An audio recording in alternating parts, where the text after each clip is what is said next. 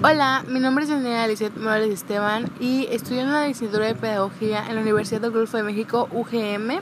El día de hoy les vengo a hablar acerca de, de un tema muy importante que se llama el marxismo en la educación, en el cual voy a hablar acerca de dos teóricos. Uno de ellos es este Gramsci y el otro, el otro teórico es Lowe's Outside. Algo así se pronuncia. Pero bueno, empecemos.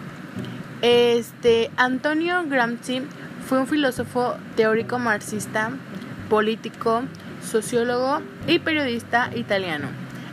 escribió sobre teoría política, sociología, antropología y lingüística. ¿Qué aportó Gramsci a la educación? Según Gramsci, para educar es necesario un aparato cultural a través del cual la generación anterior transmita a la generación de los jóvenes toda una existencia del pasado, de las generaciones pasadas, obviamente, y les haga adquirir sus inclinaciones y hábitos. O sea que los, los que ya tienen mucho tiempo nos pueden enseñar a nosotros que estamos estudiando ahorita todo lo que pasaron anteriormente y pues eso es una educación que él decía.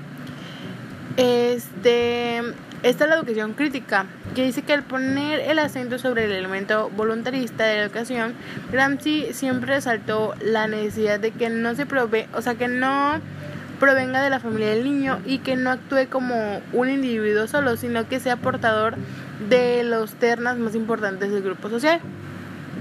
Eso es lo que aportaba él. Ahora vamos con Lowe's, Lowe's Outside. Él fue un filósofo marxista francés. Es además habitualmente considerado estructuralista, aunque su relación con las obras variantes del estructuralismo francés es bastante compleja. Eh, las aportaciones de este autor, que es Outzer en la teoría marxista, son que él, él aportó un fundamental este, para poder lograr el mundo marxista. Marx tuvo que crear nuevos conceptos que desde el punto de vista teórico no se refieren a temas relacionados con el humanismo. O sea que poco antes de conocerlo ya había ya habían publicado acerca del marxismo y del humanismo. Y esto es todo por hoy. Espero que sea de su agrado y muchas gracias por escucharme. Vuelva pronto.